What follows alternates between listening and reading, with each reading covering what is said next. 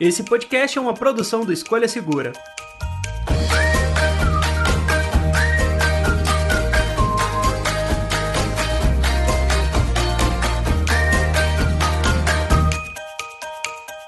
Vou começar a gravar aqui porque hoje não é um episódio normal. É um episódio pra gente bater papo e rir das desgraças tecnológicas, dos perrengues tecnológicos que a gente passou, Show. tá? Eu até fiz uma listinha aqui. Cara, então pode começar. Então pode começar porque eu tenho uns perrengues aqui que são muito bons, mas tem que ter um certo contexto, então eu demoro um pouco pra poder contar a história. Mas pode começar com essa lista aí.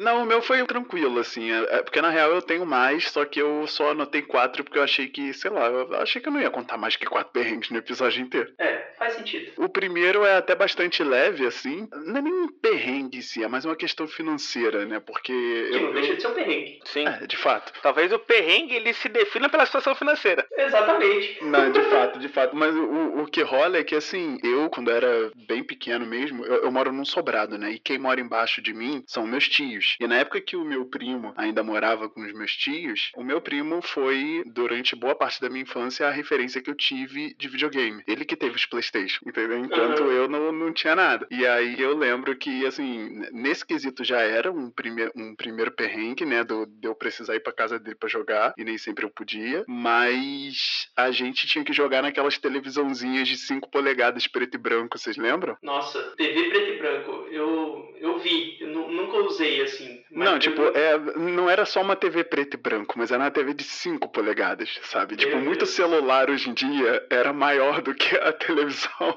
E com muito mais definição, muito mais cores e tudo mais. É, realmente. Então, assim, eu, eu- minha infância basicamente foi jogando Crash no PS1 tijolão, numa, numa televisão de 5 polegadas preto e branco, e Metal Slug também, joguei bastante. Se a gente não consegue aprender com perrengue, ele não foi de fato um perrengue. Sim. Sim. Eu acho que é a definição básica. Poxa, a gente começou o podcast aqui e a gente nem se apresentou, né? Quem são vocês aí? Deixa eu gravar aqui, deixa eu começar a dar um record aqui. Esse é um perrengue já, ó. O Dante começar a gravação de podcast sem gravar um podcast. Ainda bem que eu não falei nada, então vai ter só a minha voz agora. Então, a partir de agora, o card vai estar bonitinho valendo.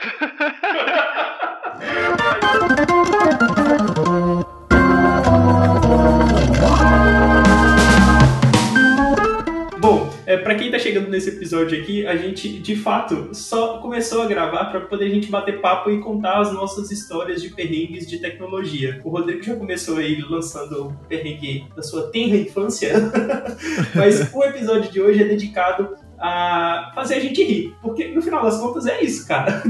quem são vocês, apesar dos perrengues aí? Quem são vocês? Dante, Rodrigo, vocês já apareceram aqui no podcast, mas quem tá chegando agora, fale um pouquinho aí. Fala pessoal, fala André, tudo bem? Tudo bem, Rodrigo? Eu sou o Dante, sou um dos roteiristas e apresentadores do Escolha Segura. Trabalho com tecnologia já tem algum tempinho e hoje vou contar os perrengues que a gente passa testando produtos, testando produtos muito diferentes entre si e contando como é que uma pessoa com mais de 1,80m e uma mão um pouco grande consegue testar produtos que são na maioria das vezes pequenos. Então aí os perrengues já começam por aí. o perrengue já começa pela concepção Pela biologia. Do, é, pela concepção do, do, do review, né? É, eu sou o Rodrigo Calmon, sou editor do Escolha Segura, já participei aqui num episódio recente, né, sobre setups. E hoje eu vim também contar alguns perrengues aí que eu tive, sei lá, a vez que eu quase coloquei fogo no meu quarto. Caramba!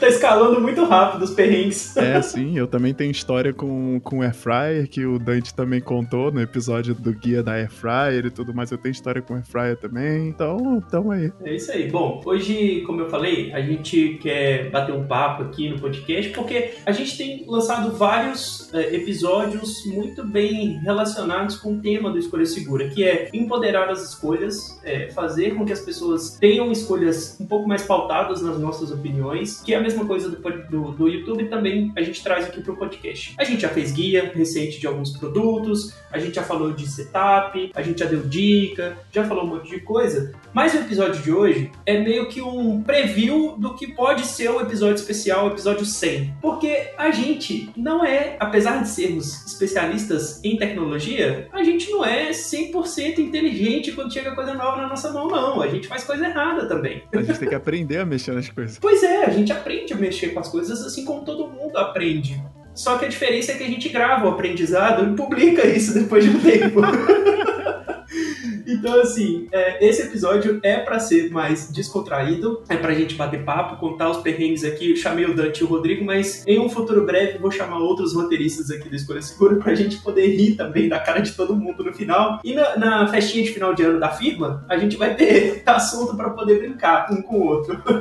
eu queria começar com um perrengue que eu tive há uns três anos atrás, mais ou menos. Para quem não conhece, eu também faço vídeos, eu também produzo conteúdo no meu canal pessoal. E esse lance da China mandar produto e tudo mais, vira e mexe a gente recebe umas coisas muito diferentes, assim. Eu tô muito acostumado a fazer review de fones de ouvido, de periféricos, tipo teclado, mouse, essas coisas que, querendo ou não, meio que é fácil fazer review dessas coisas, porque são produtos que você interage no dia a dia. Só que aí, uns três anos atrás, com o lance de drones aparecendo, três ou quatro anos atrás, mais ou menos, apareceram uns drones, assim, baratinhos no mercado, e eu fiquei muito animado para poder pegar um drone, porque, poxa, eu gosto dessas coisas. E drone é um negócio divertido pra caramba. Uhum. Só que o drone que eu recebi não é tipo um top de linha da DJI, que inclusive eu já fiz review e foi muito bom e tal. Só que esse esse produto que eu recebi, esse dronezinho, era um drone barato, ele custava tipo 40 dólares. O lance é que antes de fazer o vídeo, eu liguei ele, claro, para poder testar, liguei ele dentro de casa, funcionou muito bem. E essas baterias não duram muito, então eu coloquei a bateria para carregar e no outro dia eu fui para fora de casa para poder subir voo com o meu drone. Eu tava todo pimpão achando que eu ia levantar um voo com drone, eu ia 2 quilômetros, eu ia fazer umas filmagens absurdas, mas não foi muito bem assim que aconteceu. No dia seguinte, era o final de semana, e aí eu setei a câmera, eu comecei a gravar, tipo, eu, eu montei um esquema até de gravar como se fosse uma GoPro na minha cabeça, saca? Eu fiz um suportezinho com celular para poder fazer aquela filmagem, tipo, é, FPV mesmo, sabe? Eu fiquei mal animado. Na primeira vez que eu liguei o drone, beleza, ele subiu, normal, consegui colocar aí um metro, dois metros de altura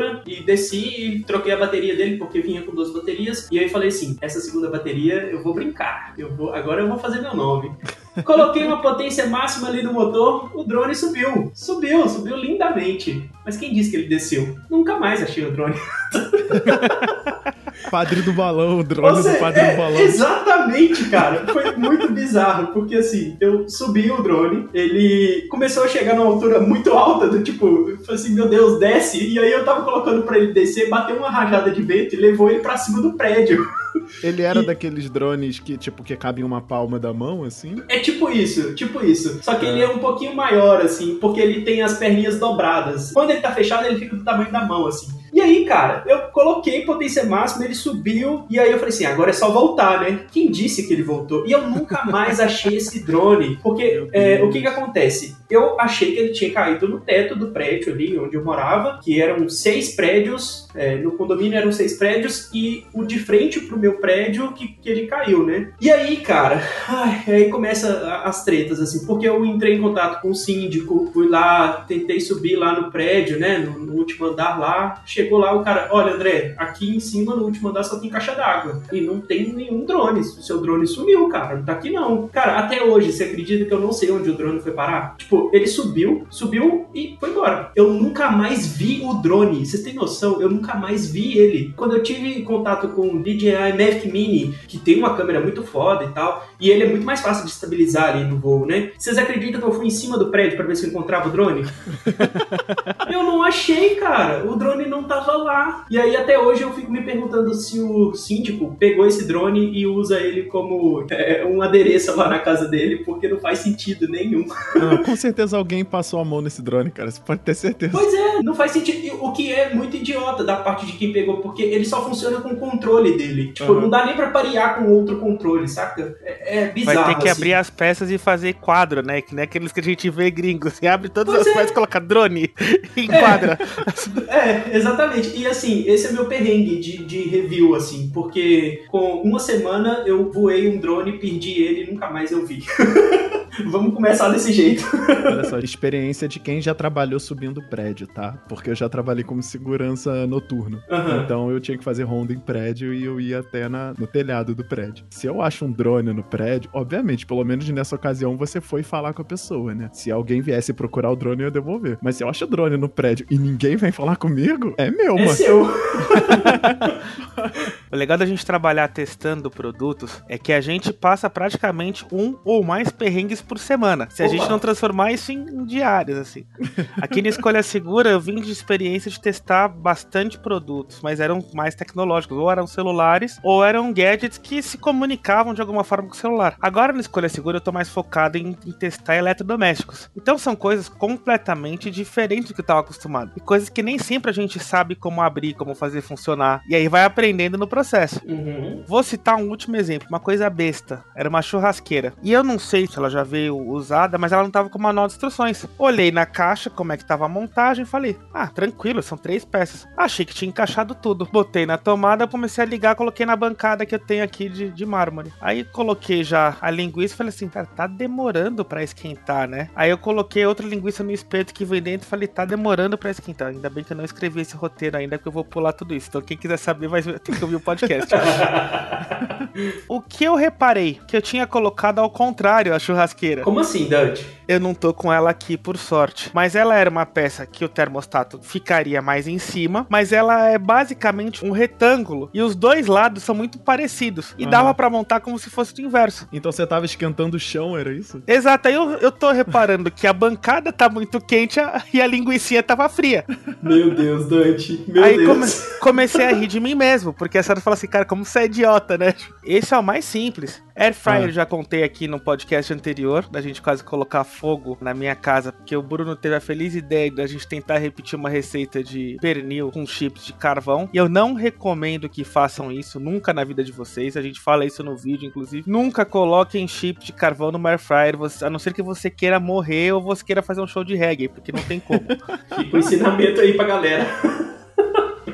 Entre outros. Rodrigo, começa você que você tem vai. O Rodrigo anotou quais os perrengues que ele passou. É, o Rodrigo fez um compilado de perrengues. Eu anotei alguns. Eu vou aproveitar que o Dante acabou de falar de air fryer. Eu também tenho com air fryer, porque eu já derreti uma tomada com air fryer. Caraca, isso é muito perigoso, cara. Sim, mano. Isso E é pior- muito perigoso. E o pior, eu só fui ver no dia seguinte, porque eu não, eu não, não sabia na hora. O que acontece? Eu fui fazer uma um peito de frango. Aí eu coloquei 10 minutos ali, aí ficou. Ah, por fora ficou super crocante, né? Ele tava com a pele, então a pele já ficou crocante, ficou legal. Só que aí na hora que eu fui comer, eu vi que ele ainda tava meio cru por dentro. Aí fui lá, coloquei mais não sei quantos minutos. Aí achei ainda que não tava legal. Aí coloquei mais um pouco, fui, fui adicionando tempo e adicionando tempo, né? E aí ele começou a pingar, começou a fazer uma fumaceira absurda em casa. Tava sozinho em casa nesse dia. E aí só, acho que só foi à noite, assim, à noite ou no dia seguinte, eu fui ver a tomada tava derretida, assim. Na hora que eu fui Caraca. tirar a air fryer da tomada, a Meu Deus. entrada da tomada tava derretida lá e eu consegui tirar a air fryer, mas depois mais nada entrava na tomada. Teve que Caraca, trocar a tomada mano. inteira. Meu Deus, isso é muito perigoso porque a chance disso dar um curto e pegar fogo na fiação dentro, isso é muito perigoso, cara.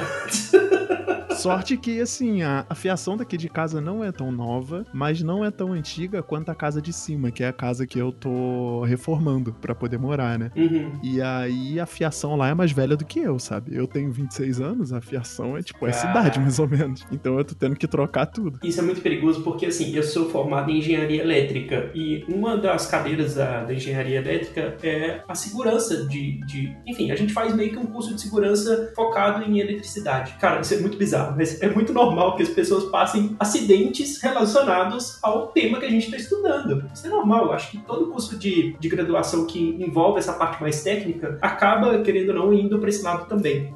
E não é meu perrengue, não, tá? Não coloquei fogo nem nada, não. Mas é meio normal a gente ver, tipo, casa incendiada por conta dessas coisas. É muito perigoso. Mas aí, rapidinho, só aproveitando que eu já falei que eu quase botei fogo aqui na tomada com a airfryer, eu também já quase botei fogo no meu quarto. Isso Nossa. era quando eu era mais novo. Isso aí eu, eu devia ter uns, sei lá, uns 14, 15 anos. Eu quase botei fogo no meu quarto ligando dois benjamins na mesma tomada. Ah, não, isso é muito. Não.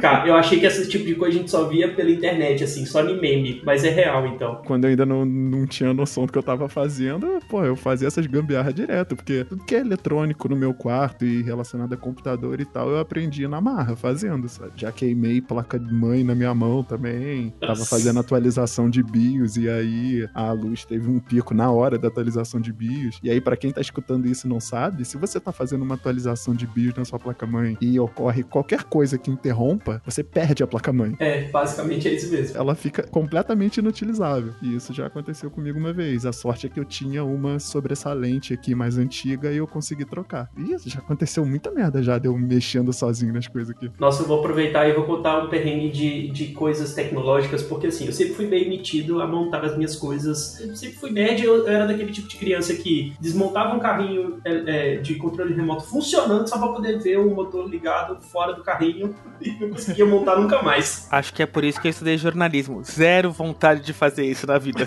Caraca, Dante, era muito divertido, cara. Você pegava. ó, divertido na minha, na minha concepção de 5 anos de idade, né? Mas pensa só: você tem um carrinho de controle remoto funcionando. E pra você que é criança, aquilo é mágica. Você aperta um botão e sem fio passa uma informação pra um carrinho pra ele mexer a roda. Eu te falando assim, não parece uma mágica? Parece, parece. É mágica. Não, não faz sentido. Ainda mais na cabeça de uma criança de 5, sei lá, 10 anos. Não faz sentido nenhum. E aí o que, que eu fazia? Desmontava o carrinho e eu tinha todo o cuidado pra poder desmontar o carrinho para os meus pais não descobrirem que eu tinha desmontado o carrinho. Então, tipo, não era quebrar o carrinho, porque nessa época eu não tinha chave de fenda. Eu fui descobrir o que era chave de fenda e a utilidade dela bem depois. Mas eu pegava é, faquinha, tirava os parafusos e, e aí só, só disso eu já me sentia muito MacGyver, porque entender o que, que o, o parafuso faz na, na carcaça de um carrinho de controle remoto, que é segurar as peças. Ah. Enfim, eu pegava o fio, ligava um fio no outro, colocava pra funcionar e eu achava isso mágico. E mais mágico ainda é quando eu conseguia isolar o sistema de radiofrequência do carrinho e ainda usar o controle remoto pra poder acionar o motor sozinho. Cara, eu me achava muito MacGyver e acho que por conta disso que eu fiz engenharia. Mas eu acho que você é muito MacGyver, porque eu não entendi o que você falou.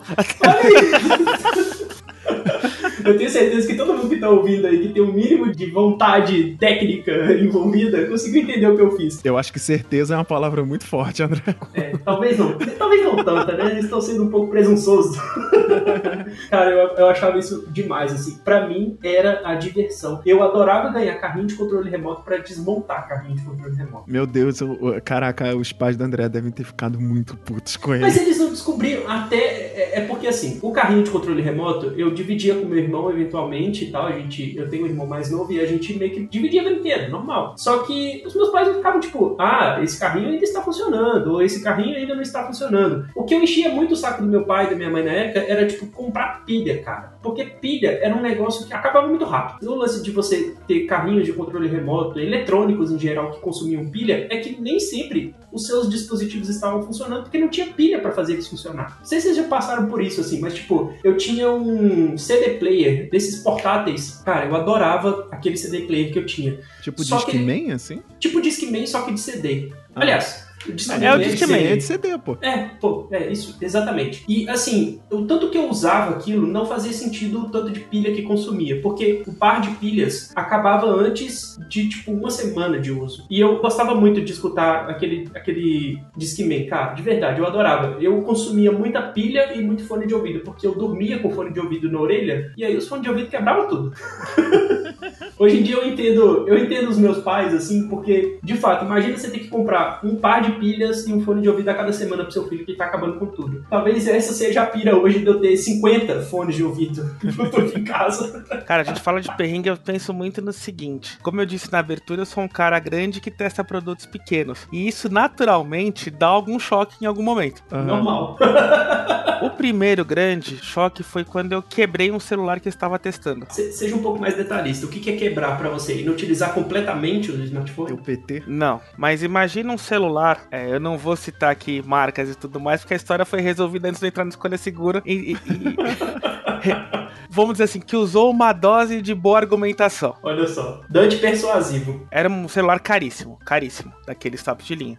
É tipo, é tipo um iPhone, assim, é, caro como um iPhone ou um Android caro? Um Android caro. Tá, beleza. Aí a gente já tinha testado, tava pra devolver e eu falei assim: "Ó, o celular grava legal, por que não usar esse celular pra fazer uns takes com ele? Sim. Vai ser um evento num lugar fechado, num hotel, não tem risco, não tem como dar merda. E sempre que você fala a frase não tem como dar M, Da, Dá. da M.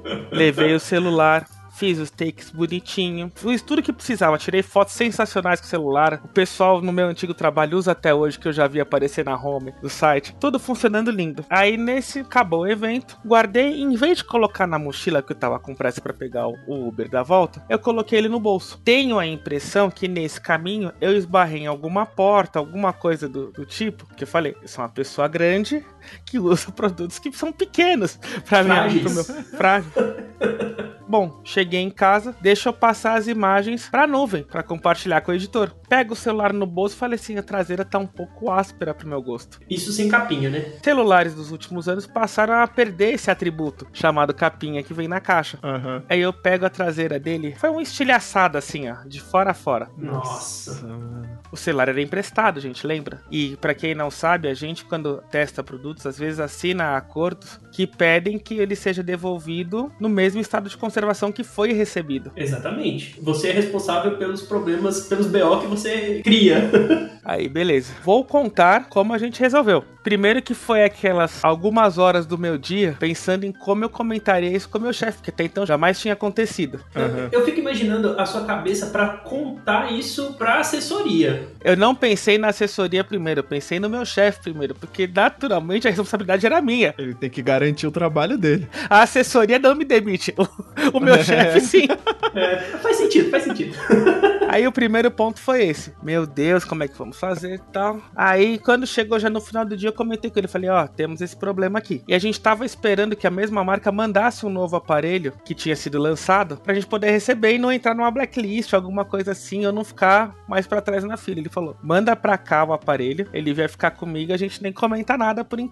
Deixa estar. Nesse deixa estar, eu avisei o meu chefe meses depois que eu tava vindo pra escolha segura. Uhum. Aí ele falou: você tá com um aparelho, aquele que a gente tava com medo de não receber e recebeu. Falou, a gente precisa mandar os dois pra marca. Aí eu falei assim: e agora o que, que a gente fala? Porque ele ficou um tempo a mais com a gente, né? Cultivem boas relações na vida. Sempre. Quando eu falei, falei assim: ah, aconteceu isso, isso e isso. Ele quebrou na traseira. A assessora falou: não, fica tranquilo, a gente sabe que isso acontece. Eu fiz um UF e pude mudar de emprego sem ter nenhum desconto no, no aviso prévio. Não, e dependendo do celular, o desconto do aviso prévio seria um bom desconto. Talvez maior que o aviso prévio. Caramba. É, era um smartphone caro mesmo. É, porque o André perguntou, ah, caro nível iPhone ou nível Android caro? Mas hoje em dia tem alguns Androids que já estão no nível do iPhone, cara. É, opa, com certeza. Cara, é, é muito louco isso, esse lance de quebrar coisas, né? Principalmente quando a gente não é o responsável total por aquela coisa. Porque o negócio é você quebrar um item seu, que você pagou, que você usa. Outra coisa é quebrar a coisa dos outros, né? e isso vira e mexe acontece, igual o Dante falando. A gente tem acesso a muita coisa. Graças a Deus, assim, é um dos grandes benefícios do meu trabalho, eu vejo hoje em dia, que é ter acesso a coisas que se eu não trabalhasse com isso, eu não ia comprar. Assim, batata, se eu não trabalhasse com YouTube, criação de vídeos e tudo mais, eu não teria um computador que, na época que eu montei, custou 9 mil reais, saca? Pra que, que eu vou ter isso? Só pra poder ostentar que eu tenho? Não, é porque o meu trabalho, de fato, é um trabalho. E esse lance de quebrar coisa emprestada é muito bizarro, porque assim, eu comprei placa-mãe, eu comprei placa de vídeo e tudo mais, só que depois que eu montei o meu computador, eu quis testar uma placa de vídeo também. Uma placa de vídeo emprestada da concorrente da que eu tenho. Eu vou falar aqui, é da AMD. e aí eu peguei, só que não foi direto da AMD, a AMD não me mandou essa placa, quem me, emprestou essa placa foi um colega. E assim, eu tô acostumado a montar as minhas coisas. Desde muito pequeno, antes dos 15 anos, eu montava computador. E eu trabalhei por um tempo montando computador para as pessoas. Era o meu trabalho, de fato, eu ganhava dinheiro fazendo isso. Então, assim, eu passei por vários perrengues de descobrir o problema enquanto eu tava fazendo o trabalho, saca? Então, eu, sabe, eu sei me virar para essas coisas. Só que o que aconteceu? Nossa, eu lembrei aqui agora de um negócio que o Bruno poderia contar um, um perrengue. Bruno, um abraço, você tá de férias agora, mas o perrengue do penúltimo vídeo de unboxing que você soltou. Cara, Quem quiser entender como é o Escolha Segura, assista os dois últimos vídeos de unboxing. Aquilo é o puro suco do Escolha Segura. É Ah, o Bruno quebrou, o Bruno queimou um computador ao vivaço, eu tava gravando, saca? E sabe que eu, eu cheguei naquele dia pra gravar, eles tinham acabado de terminar. Imagina o cheiro de Tostex no ar que Nossa. tá. Nossa, mano. Abraço, Bruno. Boas férias pra você. Mas enfim, eu peguei a, a placa de vídeo da AMD e só pluguei no meu computador e falei assim, vai funcionar, né? Vai, enfim, vai funcionar, beleza. Só que aí é, não é só, tipo, tirar a placa que você tem e colocar a placa nova. Não, nem sempre funciona assim, tipo, não é plug and play. É um negócio que você abre o computador pra você poder colocar ela. E cara, eu achei que eu tinha queimado a placa da AMD. No final das contas, era uma atualização de BIOS da minha placa-mãe que não reconhecia a placa de vídeo da AMD. Eu tinha que, tipo, atualizar a BIOS no meu computador, o que para mim não faz nenhum sentido, porque era uma placa de vídeo até mais antiga, assim, então funcionaria normalmente. Uhum. Mas eu tive que atualizar a BIOS para poder fazer a placa de vídeo funcionar. Mas até descobrir que eu tinha que atualizar a BIOS para fazer a placa de vídeo funcionar, eu achei que eu tinha queimado. Eu já tinha entrado no Mercado Livre e tinha cotado quanto seria o prejuízo, saca? Eu fiquei com tanto, assim, com o cu na mão, porque eu achei que de fato eu ia ter que pagar uma placa de vídeo. E aquele negócio, quando é seu, você aceita o prejuízo ali, chora e pronto. Quando é dos uhum. outros, você tem que pagar. E, e, e, era na época que as placas de vídeo estavam impossíveis? Caramba, já tem mais de dois anos que isso aconteceu. É, ah, então entendi. as placas de vídeo ainda não estavam em preços absurdos. Se fosse hoje em dia, meu Deus, uma 3080, imagina, ia ter que vender meu carro, poxa. Ó, fugindo um pouco do, do papo de queimar coisas, vocês é, têm história de roubo? Ah, eu tenho histórias de roubo, assim, trágicas e cômicas. Pode eu já tive aí. a Netflix roubada. Que? Como? Mas, tipo, roubaram a sua, sua, sua conta da Netflix? Mais ou menos. Seguinte, eu peguei o S10Z na época, aí eu fui roubado. E aí eu fui lá, fiz o BO, fiz tudo que tinha que fazer e tal, mudei a senha do, dos logins e tudo mais. Beleza, passou o tempo. O celular tava no seguro, aí com o dinheiro do seguro eu peguei o Mi 9T Pro, que eu tenho até hoje. Uhum. E aí fui usando. Certo dia eu fui entrar na Netflix aqui em casa, porque aqui em casa a gente tem Netflix, mas eu mesmo não uso tanto, assim. Minha mãe uhum. hoje usa mais do que eu. Na época ela também estava trabalhando e tal ainda. Então, enfim, ninguém usava muito na época. Uhum. Passou uns dois meses assim, depois que eu tive o celular roubado, eu fui entrar na Netflix. E aí eu não consegui entrar na Netflix. Aí o cara, como assim? Não tô conseguindo entrar na Netflix? O que, que é isso? Aí Você digitava fui... assim e não, não entrava. Não, não funcionava. Dizia que a senha ou o e-mail estavam incompatíveis, sabe? Estavam incorretos. Tava trocado. É, aí eu fiquei, não, não é possível. Como é que eu não tô conseguindo entrar na Netflix? A Netflix tá ativa, eu tô pagando a Netflix. Eu pago esse troço até hoje. Enfim, foram horas e horas e horas tentando descobrir por que que não tava. Eu liguei pros caras, eu liguei direto para eles. E aí a garota me falou que recentemente, tipo, algumas semanas atrás, eu tinha mudado. Ela falou que eu tinha mudado a senha e o e-mail da Netflix. Ou Caraca. seja, alguém que tinha contato com alguém que roubou o celular, não sei, alguém entrou na Netflix, tava usando a Netflix por conta própria, enquanto eu tava pagando a Netflix. Meu Deus, você tava pagando a Netflix para as outras pessoas pessoas usarem né, o Rodrigo.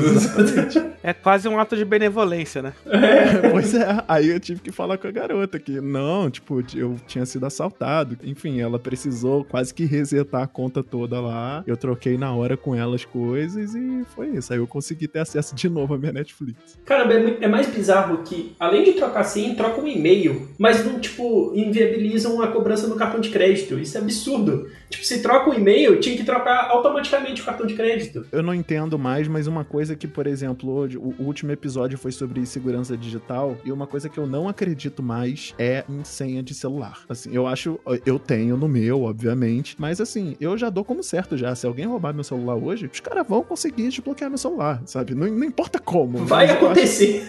vai acontecer, entendeu? Então o que eu posso fazer, sei lá, se eu estiver na rua agora, alguém roubou meu celular, o que eu posso fazer é correr para casa e mudar os logins que eu tenho dos sites, mudar a senha de tudo, sabe? É, é isso. Não acredito mais que o cara não vai conseguir entrar no meu celular, sabe? Vai conseguir, cara. Eu não tive problema com roubo, mas eu fui um dos primeiros a cair naquele golpe de clonar o WhatsApp. Mas foi uma engenharia social complexa, foi em 2019. Então, assim, eu caí no golpe quando não era moda. Eu tô rindo porque você falou com um tom de tipo assim: eu fui o primeiro a cair no golpe. É. o primeiro da América Latina a cair na. Eu caí nesse golpe quando tudo era mato ainda. É. é.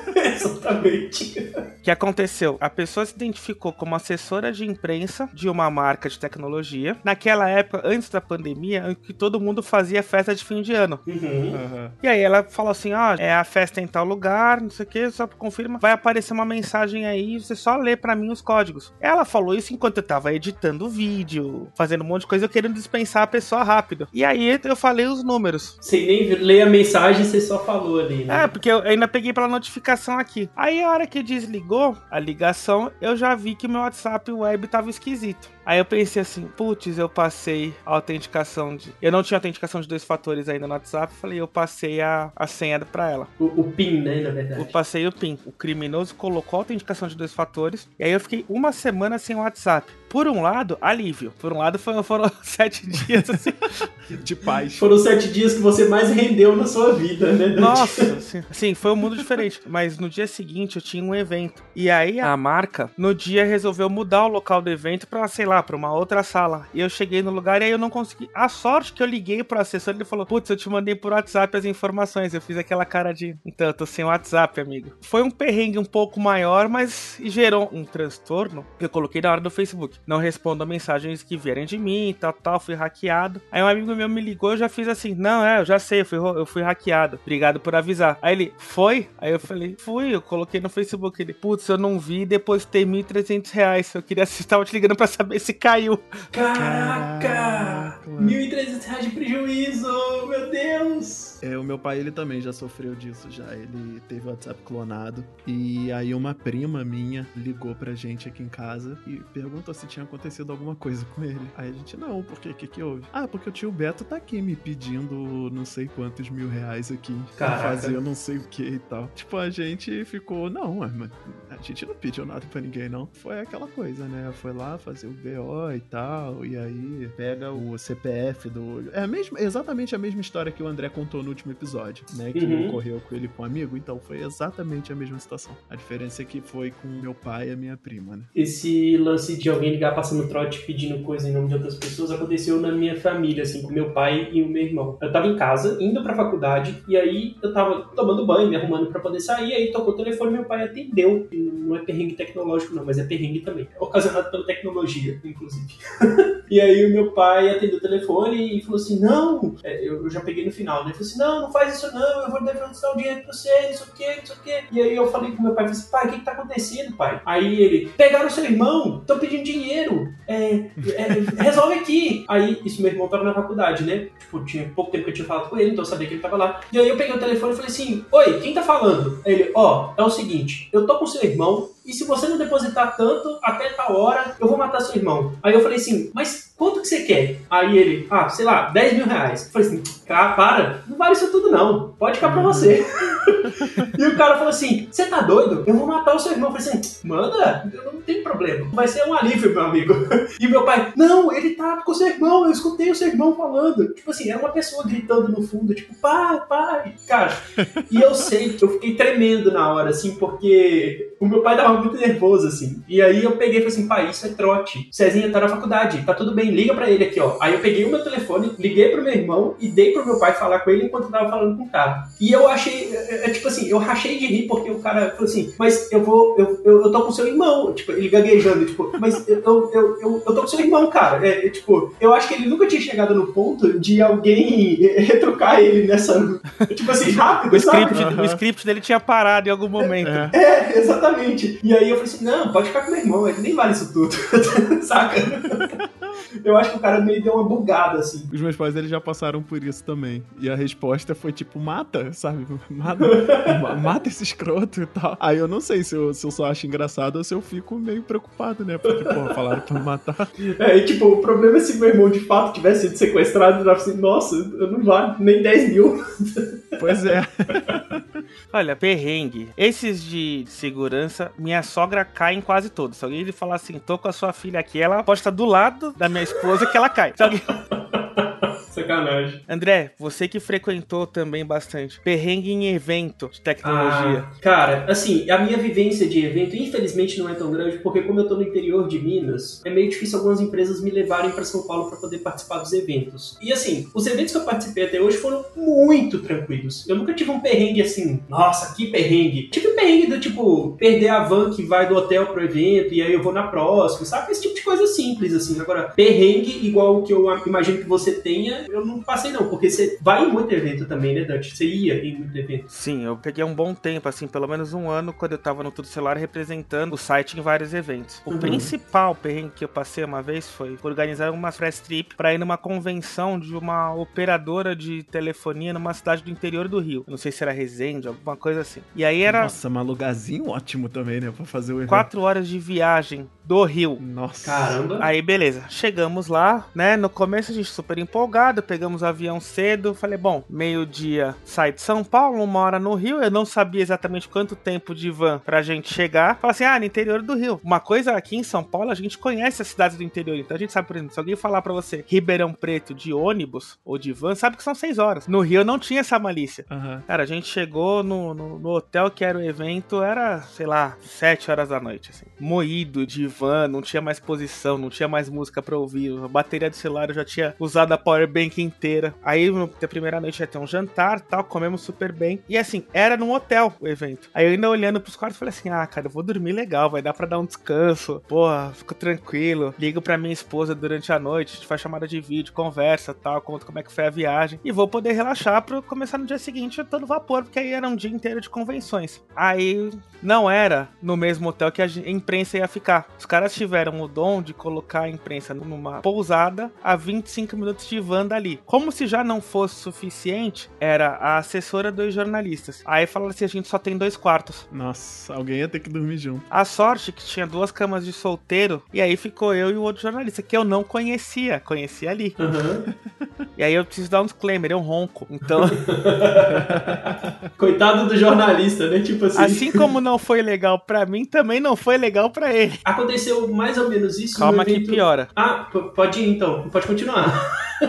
Vai envolver banheiro, quer apostar? envolveu o banheiro, porque assim, o que aconteceu foi que a gente voltou pro dia principal das convenções e à noite tinha um show. Só que assim, imagina você passar num hotel em Resende, no calor, interior do Rio de Janeiro, você vai suar. Sim. E aí, sim, você quer acompanhar um show à noite. Não daria tempo entre o fim da última conferência e o começo do evento da gente voltar pro hotel, tomar um banho e voltar, porque eram 25 minutos cada um. Uhum. Aí emprestaram um banheiro de funcionário pra gente tomar Meu ali Deus. uma ducha rápida, uma coisa assim bizarra. Aí aconteceu o show. O show era de uma dupla sertaneja que não é a minha praia, todo respeito ao, ao segmento. Eu louco pra ir embora, pensando assim, cara, eu já podia estar batendo texto, ficar tranquilo. Passou o show, a gente comeu, bebeu um pouco tal. Consegui na noite seguinte quartos isolados pra gente dormir, porque eu falei que isso era, era inaceitável. Aí, beleza. No dia seguinte, a gente descobriu que o presidente da Anatel ia estar no evento. Pô, Ah. qual é a chance que você tem de estar num lugar tranquilo com o presidente da Anatel e assim, ele vai ter que responder as perguntas. Uhum. Combinamos, só que a gente tinha que sair, a gente tinha horário pra voltar no voo.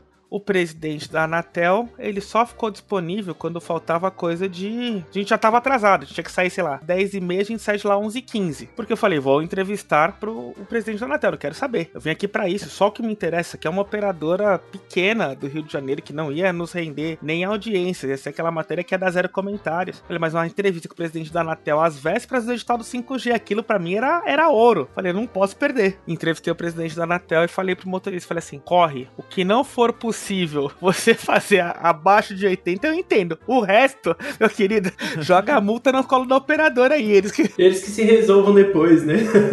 o nosso voo era às quatro e meia. A gente chegou no aeroporto e fomos os últimos a embarcar. A gente quase perdeu o voo. E aí não teria onde ficar. Porque não tinha a previsão de que acontece se perder o voo. Não dava pra voltar pra Resende de novo. Porque o cara já tinha ido embora. A gente tem que arrumar um hotel ali perto do aeroporto. Eu sei que assim. Meu Deus. Acho que esse foi o maior perrengue que eu já passei. E evento, assim, eu acho que pós-pandemia a gente vai ter uma grande revisão, assim, desse formato de evento. A gente vai entender que nem tudo precisa de um evento. Uhum. Teve um outro, que foi o evento em que eu quebrei o celular que eu contei na primeira história. Aquele evento em si só é um perrengue. Estávamos em pandemia, aí uma marca convoca o lançamento de um celular num evento presencial. Vamos fazer num hotel. Cada um vai ter um quarto de hotel pra ficar. Aí eu pensei, bom, eles vão fazer isso e vão alugar a sala de convenções, fazer com ultra distanciamento, a gente vai acompanhar ali e tal, todo mundo mascarado. Quando a gente chega no hotel, num grande hotel aqui de São Paulo, já tem os celulares lá. Aí foi que eu falei, vou fazer os takes dele, vou tirar foto, já vou adiantar essa minha parte. Eles mandaram um link do Zoom. Aí eu pensei, cara, por que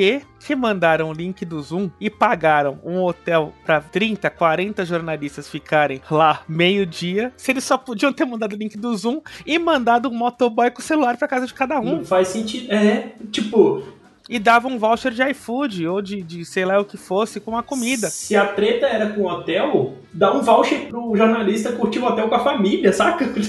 Exato, e estamos em pandemia, né? Já não era nem o caso de, de fazer aquilo ali. Muita gente acabou se vendo ali nos corredores, então virou uma resenha, virou um, negócio. Eu não saí do corte. E a hora que eu vi que eu já tinha escrito o texto, só tava por conta da confirmação dos textos, eu falei assim: bom, já que eu tô num hotel com uma banheira, falei, eu vou aproveitar isso aqui. Vou dar um tibum nessa banheira aqui. Dei um tibum na banheira, saí de lá. E nesse evento, inclusive o Teteu aqui do Escolha Segura, foi o que causou a Covid nele. Então você imagina que assim, foi uma péssima ideia de evento. Eu ia comentar Nossa. isso. Que na época, o Teteu falou assim: Eu acho que eu tô com Covid por conta do evento. Tentaram fazer o negócio ser livre de vírus, mas o que aconteceu foi que o Teteu saiu de lá infectado. Exato. E aí o detalhe, agora a gente pode falar agora, a empresa não fabrica mais celulares, então quem pegou, pegou. Teteu pegou be- um beijo, um abraço. Tchau. Talvez seja esse seja um dos motivos pelo qual ela parou de fabricar celulares. Nossa, imagina. O Teteu é a peça-chave do desmantelamento de fabricação de smartphones internacional, não é só nacional, não, é Pois é. internacional. Por falar em celulares que não são mais fabricados, eu sou a personificação da viúva do Nokia Lumia, Ah, olha lá. tá? Já, já vai chorar, já vai chorar. Do Chora Nokia não. Lumia e do Windows Phone, pra mim, cara, eu sinto falta daquele negócio até É a hoje. primeira pessoa. O Dante vai saber melhor disso aí, porque o Dante teve mais contato com esses equipamentos, mas é a primeira pessoa que eu vejo falar que sente falta do Lumia. Meu Cara, eu Deus. sinto falta do Lumia. Não, ó, vou te dizer que o Windows Phone ele tem uma turma, ainda que pequena, mas de pessoas muito saudosas. São quatro ou cinco pessoas, mas sentem muita saudade do Windows Phone. Uma delas tá aqui com a gente, São 4 ou 5 pessoas no Brasil. no Brasil. Talvez juntar todos os mercados dê umas 11. Exatamente. Nossa, muito bom. Mas, cara, eu sinto muita falta. Eu achava um, um puta design legal, sabe? Pra mim, super funcionava o negócio. Até porque eu, eu, eu nunca precisei de muita coisa no celular. Assim, eu nunca fui um hard user Dá pra reparar, né? sinistro. É, pois é. Então, pra mim, cara, porra, funcionava pra caramba. E olha que o Lumia que eu tinha não era nem o top de linha. Eu tinha o 520, que era o de entrada. E, Meu Deus. Nossa, eu usei demais aquele celular, mas muito. Meu eu só Deus. parei de usar o Lumia quando eu abri a notícia no computador falando que não ia ter mais, sabe? Tava parando a atualização, parando tudo. E aí eu realmente tive que trocar de celular, porque eu usei até o fim. Cara, eu lembro do Windows Phone, a hora que eu vi a interface, eu achei, que, eu achei aquilo tão confuso, aqueles ícones desiguais, então eu falei, não é pra mim isso aqui, deixa, deixa quieto. Você chorou quando a Nokia falou que não ia mais lançar smartphone, Rodrigo? Ah, cara, eu não chorei, mas ficou, o olho ficou marejado.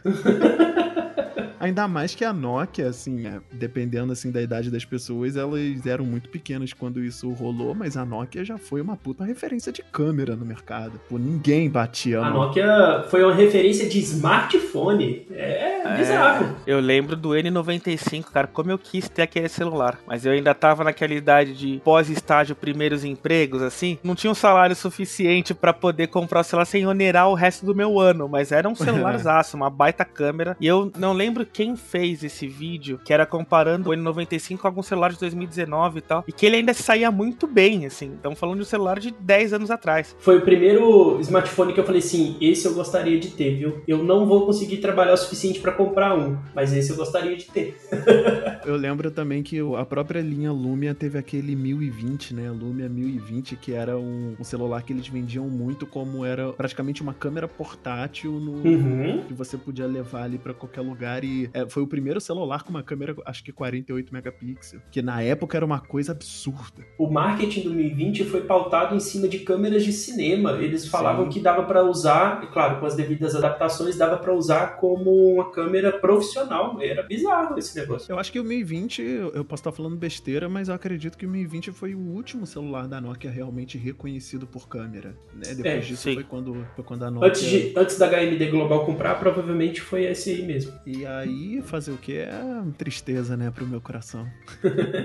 Bom, eu acho que a gente já contou perrengues o suficiente. Vocês querem passar mais vergonha no episódio de hoje? Não, acho que eu já passei a suficiente. Depois de falar de uma churrasqueira invertida, acho que eu já tô.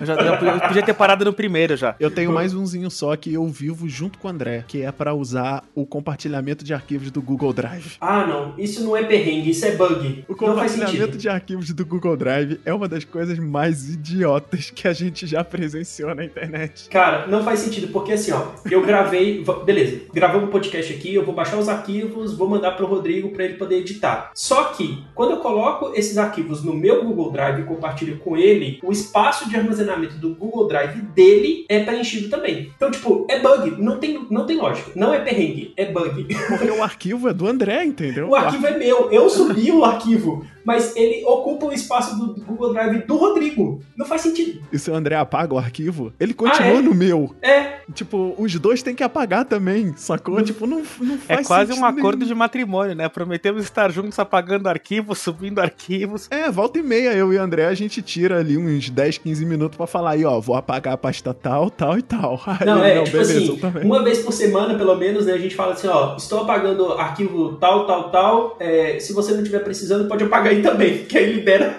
o espaço para nós dois. Ah, e eu não sei se vocês passam por isso, porque a velocidade de upload do Google Drive, ela até que é rápida. Com uma internet boa, você consegue subir arquivos. Por exemplo, eu lembro que quando eu subia takes de review de celular, era mais ou menos 10 GB de, de arquivos, ele subia em uns 35, 40 minutos, uhum. que era até ok. Aí quando o meu editor na época ia pegar esses arquivos e fazer um download, que deveria ser mais rápido, era coisa de duas horas, três horas. Então ele Nossa. falava assim: manda para mim o arquivo até tal hora, porque senão eu não consigo baixar eles a tempo. Tipo, que bizarro. Eu tô passando muito por isso também com os próprios arquivos do podcast. Na verdade, ele não demora para baixar, mas ele demora muito para compactar as pastas. Eu tenho percebido isso. Se eu boto a pasta inteira para baixar, por exemplo, esse podcast aqui que a gente tá gravando, eu vou ter pelo menos três arquivos de áudio e três arquivos de vídeo. Se eu botar tudo para baixar ao mesmo tempo, ele vai precisar compactar para baixar. Essa compactação demora mais de uma hora, fácil, muito fácil. Eu resolvo isso instalando o Google Drive no computador. É um aplicativo do Google Drive para sincronia. E aí o que, que ele faz? Ele sincroniza a pasta. Então, tipo assim, você, claro, você tem que tomar cuidado para se você apagar alguma coisa localmente, ele vai apagar na nuvem também.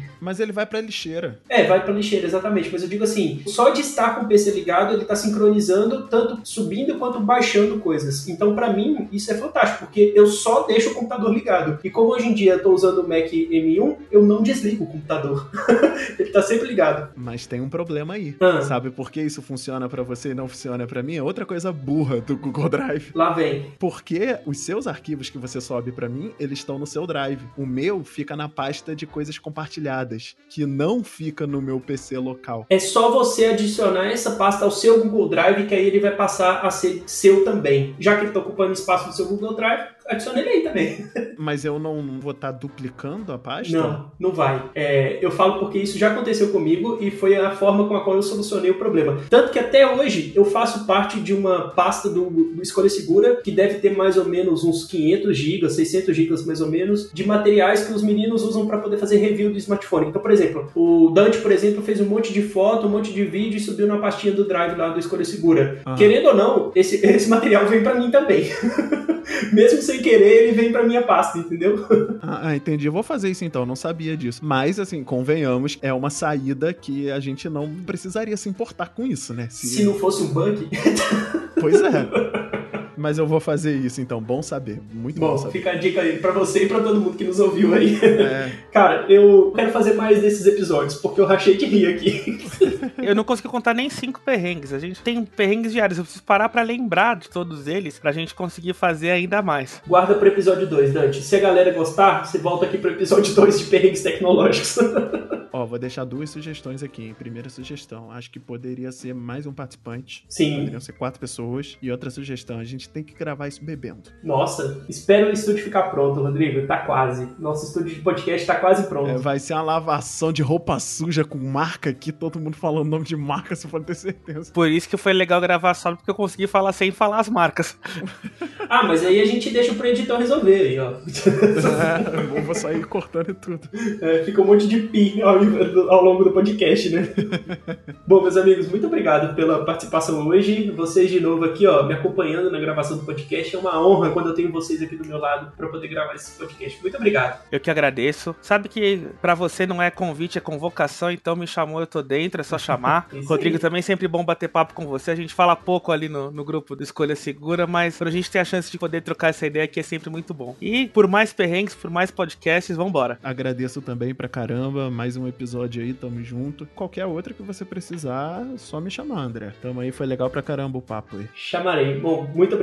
E quem quiser mandar perrengue, manda aí para podcast.escolhasegura.com.br que eu tenho certeza que a gente vai rachar de rir com o perrengue da galera também. E eu prometo que os perrengues que vierem por e-mail eu vou mandar no grupo do Escolha Segura para todo mundo rir junto.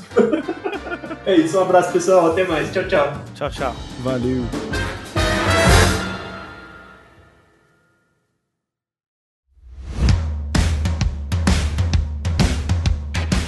Este episódio foi editado por Command Podcast.